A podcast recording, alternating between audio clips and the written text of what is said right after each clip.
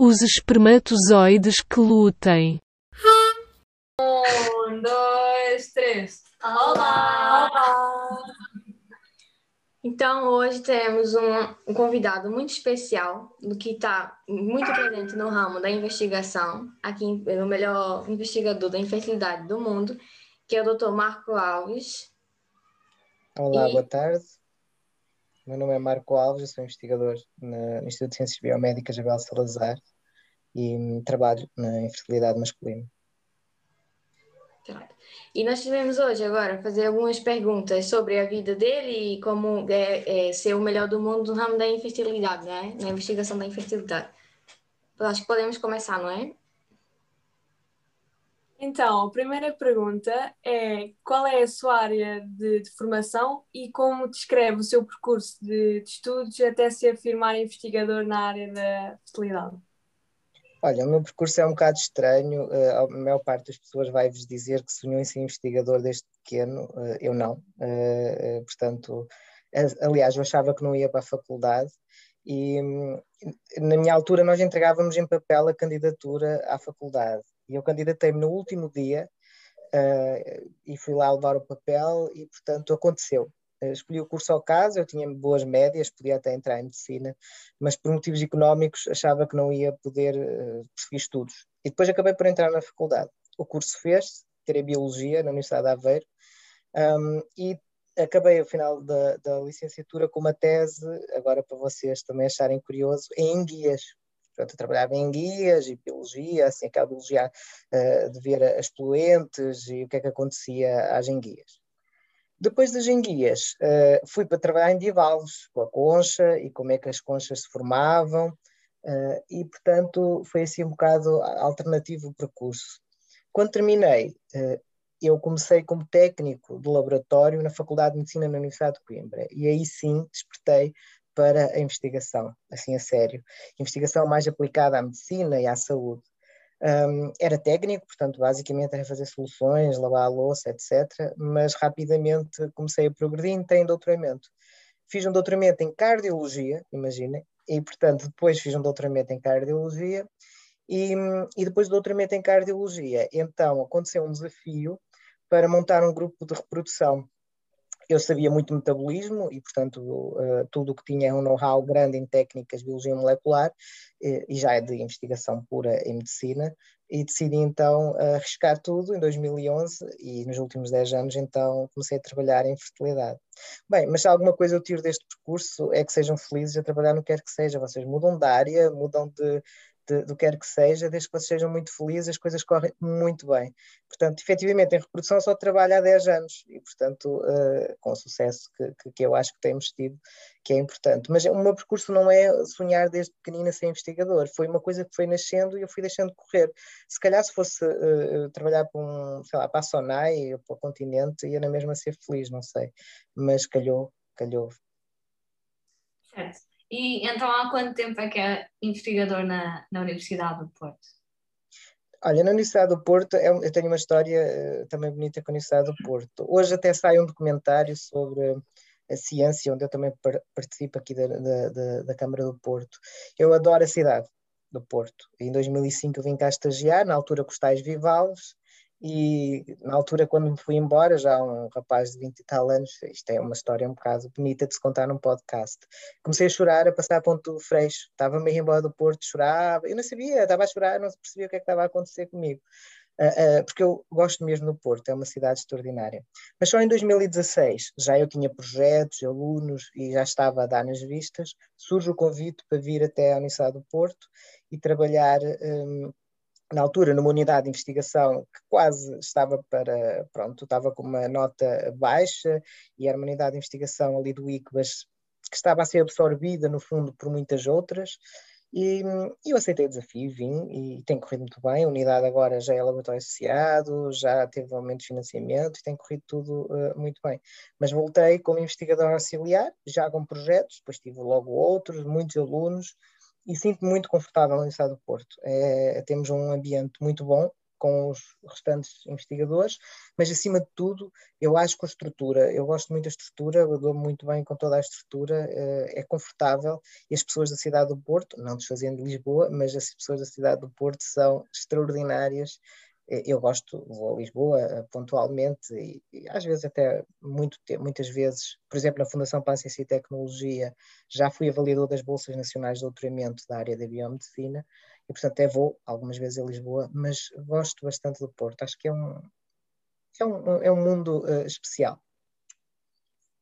Ok, muito bem. Uh, gostaríamos agora que nos falasse um pouco sobre o seu projeto Sperm Boost, Improving Sperm Preparation for Heart que o levou a fazer parte do novo programa de inovação da Merck KPA. Eu não sei como se o Sperm Boost é um projeto engraçado. O nome é engraçado, Sperm Boost. Portanto, o que nós queremos é os espermatozoides andar muito. E isto é assim, eu nunca fui muito empreendedor. Pronto, já perceberam, eh, acho eu, está a correr o podcast bem, já perceberam que eu sou uma pessoa super descontraída e a minha vida é assim, vai andando. E eu nunca fui muito empreendedor, não tenho vontade nenhuma de fazer empresas, nem... mas sabem que hoje em dia um cientista vive muito um, disso. É? é? Nós somos obrigados, eh, basicamente, a fazer a translação, uh, embora uh, uh, acho que é um erro crasso, quer dizer, um, é preciso investigação fundamental e perceber quais são os mecanismos básicos, e esse trabalho foi uma demonstração disso mesmo. Nós um dia estávamos a trabalhar e eu, eu vou-vos contar muito rapidamente a história como alunos do secundário, vocês acham que vão conseguir perceber. Então, eu estava a ler um case report, portanto, é um, um médico escreveu um trabalho sobre um, um, caso de um doente que tomava uma, um, um imunossupressor, um medicamento, e não tinha, os espermatozoides estavam parados, paravam de se mexer.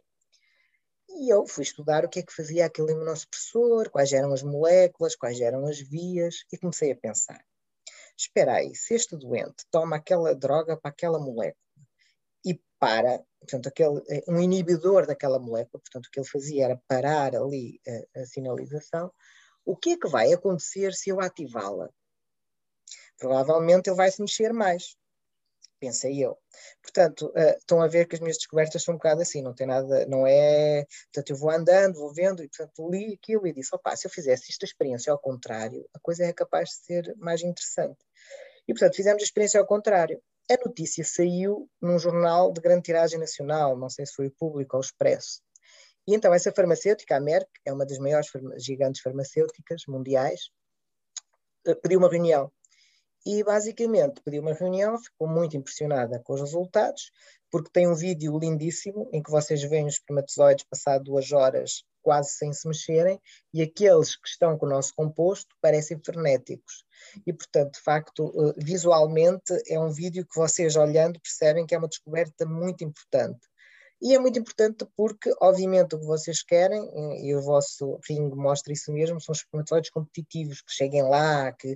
e portanto, se nós conseguirmos lhes dar uma molécula, eh, um, um composto que permite que eles andem mais depressa e cheguem lá melhor, pois claro, melhores chances têm de fertilidade.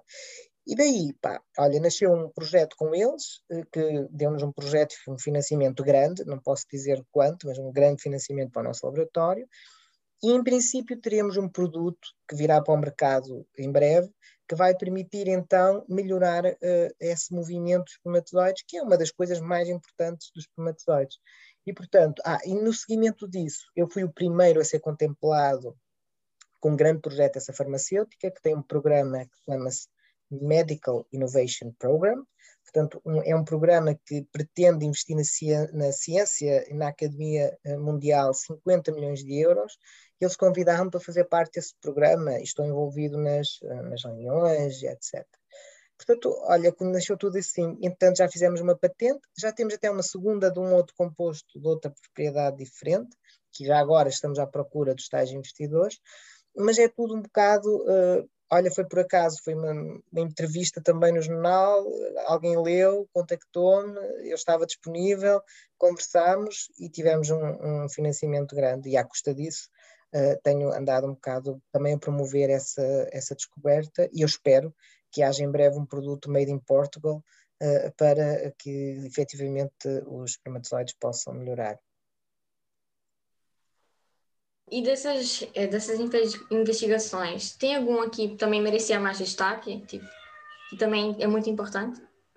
Olha, tem. Eu pessoalmente, essa nem é, essa é tal investigação aplicada que eu não consigo financiar em Portugal, nem o Estado português nunca me financia. Pronto, isto é o tal problema. Portanto, nós somos obrigados a ser investigadores e também empreendedores. Mas depois não temos financiamentos para isso. E na realidade, essa investigação fundamental, ou seja, descobrir moléculas e mecanismos que estejam associados a determinado tipo de doenças, etc., muitas vezes não são, um, não são bem vistos, pronto, não são financiados. Eu relembro-me, recentemente tive rejeitado um projeto no Estado português que me dizia que a fertilidade não faz parte das prioridades uh, da Agenda 2030 da ONU, que eu vejo com muito maus olhos. Pronto, se a continuidade da espécie não é uma prioridade, pois claro, uh, estamos em muito maus lençóis. Bem, mas dito isto, eu tenho muitos outros trabalhos que depois acabam por vir no seguimento uh, e também por esta minha maneira de estar. Eu gosto muito de me sentar numa esplanada e ver a vida passar. E, e, e surgiu-me alguns projetos que eu acho muito interessantes. Um deles tem a ver com a diabetes e com a obesidade. Uh, o que vocês, se calhar, se se sentarem um bocadinho e pensarem, uh, a fertilidade está a diminuir nos últimos 40 anos imenso a nível da qualidade espermática dos homens, por exemplo, mais de 60% nos últimos uh, 40 anos. Eu mostrei gráficos uh, quando já dei palestras a colegas vossos na escola e, e, quando vou às escolas mostro isso. E se repararem que outras doenças é que estão a aumentar a incidência cerca de 40%, por exemplo, ou mais, são as doenças metabólicas, é a diabetes e a obesidade. E eu tenho cá para mim que isto aqui não há de ser coincidências. E, portanto, nós começámos a fazer muitos trabalhos em diabetes e obesidade, que também têm sido premiados pela Sociedade Portuguesa de Diabetologia, não me posso queixar, já ganhámos, pelo menos que me lembro, dois prémios eu e um, um aluno meu, portanto são importantes. Uh, mas essa investigação é interessante. Ia-te apontar um artigo muito recente, nós publicámos há poucos meses, pai, há dois meses, que eu acho que, é, que não teve repercussão em Portugal, teve, por exemplo, nos Estados Unidos foi notícia, em Portugal não, mas é um estudo uh, uh, fantástico, na, meu, na minha ótica, não é por ter sido feito no nosso laboratório. Nós demonstramos pela primeira vez, inequivocamente, que se tiveres um pai, certo, claro que o estudo foi feito em ratos, porque são estudos transgeracionais, se tiveres um pai que é, tem uma dieta gorda, mesmo que o filho tenha uma dieta normal, o neto vai ter efeitos na reprodução causados pela dieta gorda do pai. O nosso estudo foi um bocadinho mais à frente. Nós ainda demonstramos que se essa dieta gorda for só até o período da puberdade, ou seja, imaginem, estamos a falar de crianças obesas, se tiveres uma criança obesa ou pronto, um indivíduo obeso até à puberdade e à idade adulta inicial, e depois ele perde muito peso, porque aí ganha consciência e perde muito peso, esse não só vai continuar a ter problemas ao longo da vida na fertilidade, como os filhos vão ter problemas e como os netos vão ter problemas, mesmo que tenham uma alimentação normal. Portanto, esse estudo, para mim, esse tipo de estudos, que são um bocadinho mais, um, se calhar moleculares, é? são um bocadinho mais difíceis de compreender. Eu lembro-me, recentemente, até tive sei lá, um daqueles uh, haters que vocês tanto se conhecem, a dizer, ah, mas isto é um estudo em ratos. Pois claro, não vais fazer um estudo transgeracional com humanos, não é? Primeiro 20 anos, depois esperas mais 20 que seja pai, depois esperas mais 20 que seja netos, não podes, não é? Portanto, obviamente foi um estudo feito em ratos. Mas demonstra inequivocamente que em mamíferos, é? e os ratos eh, são um bom, algum bom modelo para alguns estudos, esse eh, estado metabólico do pai vai influenciar muito uh, as, as gerações seguintes, os filhos e os netos. E isto também nos leva à questão do estilo de vida. Portanto, o que estamos a falar também são estilo de vida. Há algumas áreas que eu não tenho dinheiro para trabalhar que eu adorava. Eh, uma delas é, por exemplo, e isto tenho que dizer, os suplementos alimentares. Vocês certamente conhecem muitos dos vossos colegas que andam no ginásio, que ele é proteínas para ali, proteínas para lá, e agora as dietas dos jejuns intermitentes. Ah, já agora o jejum intermitente, nós também fizemos um estudo com restrição calórica que demonstra que se fizerem restrição calórica vão ter menor qualidade espermática e vão ter danos nos espermatozoides nas cabeças. E se as cabeças não estiverem intactas, não há fertilização.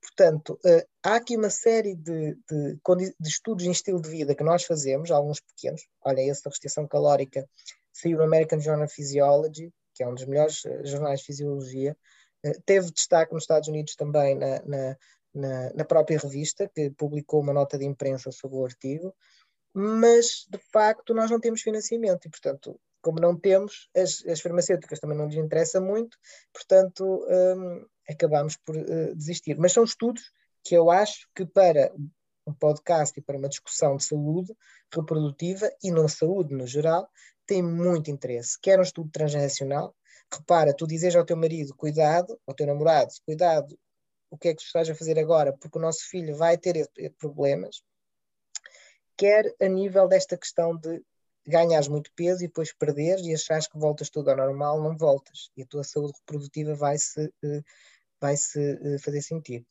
Por fim, a questão, por exemplo, dos ginásios. Se tu disseres aos teus coleguinhas, olha, isso não te faz mal a ti, mas pode fazer aos teus filhos aos teus netos, se calhar já pensam duas vezes antes de começarem a tomar determinado tipo de coisas.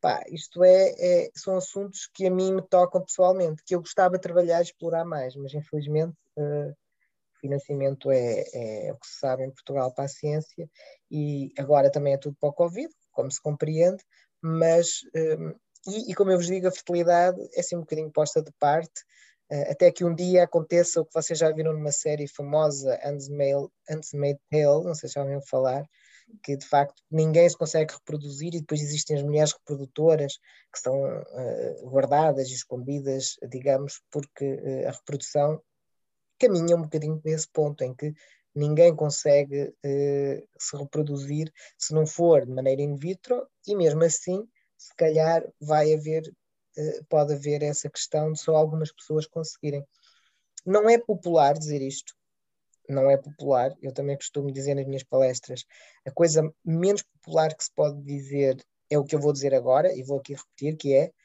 nós estamos a propagar a infertilidade porque pessoas que não deviam ser pais estão a ser pais. E sem se tratar, sem se curar e sem se perceber o que é que se passa. Portanto, tu pegas no espermatozoide, pegas num ovo, fazes a fecundação, metes no útero, nasce uma criança.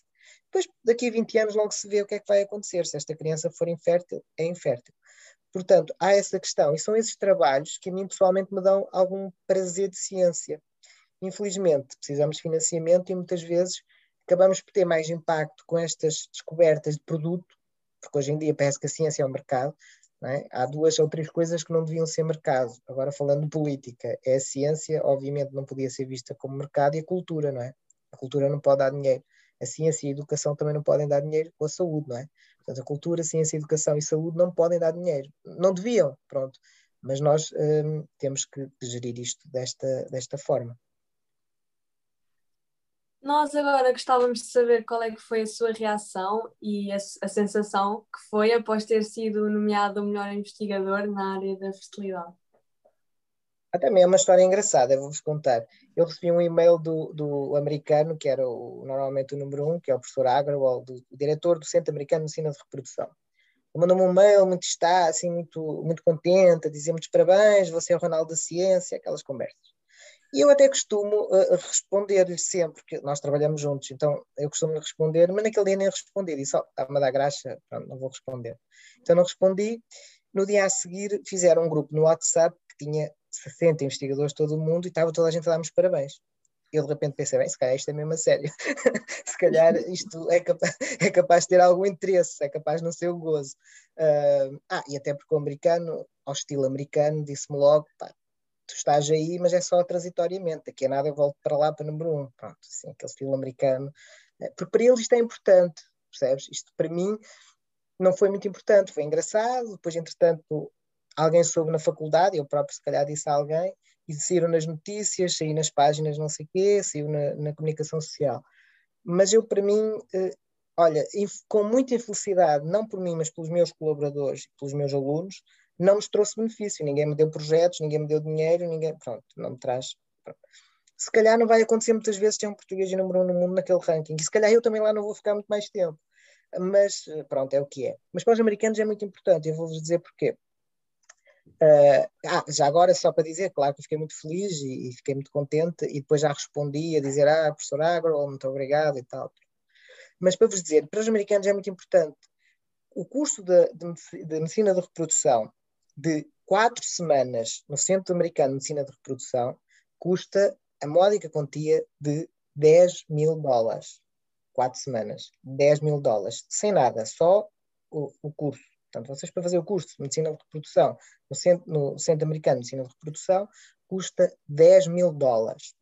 E isso porque no flyer que eles promovem do curso põem lá uma nota a dizer assim, professor Agro, número 1 um de reprodução, número 1 um no ranking Expertscape de reprodução. E só isso faz com que em, em 30 vagas eles têm mil candidatos. Eles têm mil candidatos para 30 vagas. Para os americanos, esta coisa dos rankings uh, é muito importante. Para nós, posso-vos dizer, vale o que vale, uh, eu acho que é melhor estar lá do que não estar, e estando é melhor ser primeiro que último, é? obviamente. Mas em Portugal isto passa-nos um bocadinho ao lado, como também não é comum lá aparecer ninguém, uh, pá, a gente não liga nada, aquilo é um ranking, é o ranking mundial das especialidades, ou, ou das especialistas e dos peritos, um, como não é muito comum, uh, pronto, e, e, para além do mais, também há a questão, como eu não sou, um, agora a palavra que vocês também gostam, um, um cientista mainstream, portanto, daqueles do cancro, que toda a gente gosta muito do cancro, há áreas, não é? Há áreas mainstream, que vocês, independentemente se eles são muito bons ou não, vocês ouvem sempre falar deles. O cancro, eh, quem faz muitos produtos, às vezes não, não faz muito trabalho científico, mas faz muitos produtos que depois, se aquilo dá ou não, já é outra conversa, mas fazem muitos produtos, aparecem muito. Eh, pronto, acontece que eu não sou desses cientistas e, e pronto, e portanto uh, eu fiquei muito contente. Eu subo através de um e-mail do americano, que era o anterior número 1. Um. Ah, já agora para vos dizer, entretanto passaram nove meses e ainda lá continuo em número 1, um, portanto ele ainda não me tirou. e, e, muitas vezes temos estas conversas no WhatsApp engraçadas de ele está ali, porque o curso dele vai ser agora em junho. Ah, e já agora adivinhem quem é que vai fazer parte do curso. Obviamente eu vou estar a dar o curso. Portanto, uh, para os americanos isso é importante. E se não tivesse havido Covid, já agora, só para terem uma noção, o cientista ganha muito mal como cientista, mas há outras maneiras de nos um, de ganharmos uns extras, que é com as palestras que às vezes são remuneradas. E, eu de facto já dei mais de 60 pelo mundo nos últimos anos. E se não fosse o Covid, se calhar conseguia ter rentabilizado em termos económicos para o meu laboratório, porque depois as verbas revertem para o laboratório, algum desse uh, elan. Infelizmente, eh, pronto, tivemos o Covid, quer dizer que eu não viajo e não tenho dado palestras, não tenho, de facto, para o nosso laboratório, olha, não, não temos lá nenhum cartaz a dizer, não temos, foi o que saiu na comunicação social e, e mais nada, e, e olha, a FCT nem me deu o projeto, imagina. É para tu veres, a Fundação para a Ciência e Tecnologia nem me deu projeto, ainda me disse que a fertilidade não é uma prioridade. Olha, nós temos uma última pergunta, mas eu estou com uma curiosidade que, que, vou ter que lhe perguntar. Uh, o Marco Alves nunca pensou uh, ir fazer investigação para fora, onde possivelmente tivesse mais remuneração ou visse o seu trabalho mais apoiado? Olha, eu não vou falar em valores, mas uhum. claro, por exemplo, o diretor americano de medicina de reprodução já me convidou várias vezes para ir, a ganhar, sei lá, 20 vezes o que ganho aqui, decididamente, uh, por mês. Um, Agora, ah, e sou professor uh, na Itália, mas aí também não é uma questão de dinheiro, embora receba alguma coisa, não é uma questão de dinheiro, é porque amo aquela cidade e tenho também uma ligação afetiva grande. Convites tenho sempre muitos, mas eu não me apetece, porque eu gosto, é tal coisa, eu gosto do Porto, eu gosto de Portugal, uh, sou uma pessoa que gosta muito do seu espaço e, e gosta da sua. Eu, eu, tenho uma vida boa, percebes? Eu acho que nós em Portugal as pessoas têm, sei lá, essa questão do dinheiro Olha, por exemplo, é fácil deslumbrar, eh, como cientista, é fácil deslumbrar, porque em Portugal nós somos, pronto, pelo menos os que não são mainstream, são aqueles cientistas, pá, que fazem umas coisas, a não ir de comboio e tal, outro. Mas posso dizer que eu vou à China, vou à Coreia, vou até à Europa, vou ali, à, olha, vou ali ao lado da Áustria e tenho limusina à minha espera quando chego de avião e tenho um hotel cinco estrelas para ficar e tenho... Pronto. Em Portugal não, eles convidam-me, eu vou daqui para Lisboa de comboio, pendular e depois chego lá e tenho que apanhar um táxi se encontrar, se não vou de metro. Não é que eu me importe nada, porque eu aqui no Porto vou trabalhar todos os dias de comboio e de metro, portanto não me importo nada. Mas para te dizer que se calhar noutros países os cientistas ganham muito dinheiro e são muito bem vistos. E apetece, às vezes apetece deixar tudo ir no meu caso, são questões meramente afetivas, percebes? Eu, eu já comecei a vos contar a minha história de investigador, como é que eu chego a isto, e, e, vou voltar à mesma. O que interessa é serem felizes. Portanto, eu não me apetece nada emigrar, estar super infeliz ali na Suécia, onde se ganha muito dinheiro, mas a nevar metade do tempo, depois tens 14 horas de, de escuro e estás ali às duas da tarde, já é de noite. Pá, não consigo, a minha cabeça dava ao tilt. Portanto, se calhar ganhas 20 mil euros por mês, era espetacular, fazias muito dinheiro, serias feliz. Eu não era, portanto, eu, eu acho que a gente consegue. Nova York, eh, eh, por exemplo, vou muito a Nova York, toda a gente adora Nova York. Eu não acho piada, vou lá, aquilo é uma seca, depois, se vais no inverno aquilo neva muito, se vais no verão é um calor desgraçado, não consegues andar, uh, pá, não acho muita piada. Depois, uh, Times Square, tu tens aquela ideia, o Times Square, linda, maravilhosa. Vais lá, aquilo é uma coisa minúscula, as pessoas não leem a cotovelar-se, não, não. Uh, e portanto, há essa. Ah, outra, olha, outra cidade que toda a gente gosta que eu não gosto, Paris. Vou imenso a Paris. Pá, não acho que aquilo é uma Torre Eiffel, vais ali, pronto, tens ali os campos e os parques. Não, não, não me puxa, portanto, não é um país que, que eu gostasse de viver. Olha, China já gostava, por exemplo, que é uma coisa que as pessoas não. Eu adoro a China, vou várias vezes e amo a China. A Itália, por exemplo, Bari, todos os anos me convidam para ir ficar lá de vez e todos os anos eu penso três vezes, porque eu adoro a cidade. Então todos os anos eu penso, é este ano que vou, é este ano que vou, mas depois, pá, agora tenho aqui um cão, gosto tanto de estar aqui e tal. tenho aqui a família. E olha que isto a pandemia também fez pensar. Imagina que estava, e isto aconteceu, eu ia, eh, quando começou a pandemia, eu ia apanhar o avião para ir direto para hum, Itália dar aulas três meses. Se acontecia aquela desgraça, eu estava na Itália sozinho, uma pessoa tem que pensar nessas coisas. É, portanto, acho que às vezes as pessoas não pensam, quando são muito jovens, não se pensa em uma pessoa, ah, eu vou e vou conhecer o mundo. Ah, não sei. Certo, que é mesmo para acabar, gostávamos de saber qual é que é a meta do seu trabalho, isto é, qual é que é a pergunta que com o trabalho de investigação quer chegar à, à resposta? Olha, eu tenho, há uma pergunta que eu sempre faço, e, e sempre que entro no, no laboratório de reprodução, que é o seguinte. Um, qual é o espermatozoide que você vai escolher para fazer essa fertilização. E a embriologista diz-me aquilo que me parece mexer mais. Parece, parece. Portanto, a escolha do melhor espermatozoide hum, é aleatória. Portanto, se tu tiveres um problema de infertilidade, vais e o teu marido faz um copinho, fazem lá as centrifugações, tiram melhor, os melhores, mas os melhores são muitos, podem ser milhões. Os melhores podem ser milhões. E daquele vão tirar um ao calhas cá de ser o teu filho. E agora eu pergunto à, à, audiência e a vocês: vocês querem que qualquer espermatozoide seja o vosso filho? Eu sei que vão ter amor e pode ser, claro, amor por todos, etc. Mas se puderem escolher que o vosso filho não tenha problemas de saúde, que o vosso filho não vá desenvolver, por exemplo, autismo, que não vá ter uma doença genética, vocês não querem? Portanto, como último trabalho uh, que eu gostaria era fazer um método de seleção, depois de melhorar muito como estamos a fazer a, espermatozoides, conseguir uh, in vitro, para as técnicas de procriação medicamente assistida, escolher aquele que é o melhor. E qual é que é o melhor? É aquele que vai vos dar uma descendência mais saudável, que vai viver mais tempo, que pode evitar doenças uh, graves, um, e portanto, essa é uma meta a muito longo alcance, mas que eu acho que nós podemos uh, fazer. E já agora, só dizer, pessoalmente, ser feliz. Pronto, e é isso. Ok, muito obrigada. Damos agora por concluída as nossas, as nossas perguntas. Queremos agradecer muito a sua colaboração e disponibilidade, foi, foi muito uh, disponível. Pronto. E, e, e, pronto, era para apontar que no próximo episódio vamos ter a segunda parte de uma conversa de bioética com o Dr. José Metelo. E, e, pronto, e só falta mais esse, e depois no final, que vamos libertar um fórum se depois precisamos da ajuda quem, de quem quiser responder.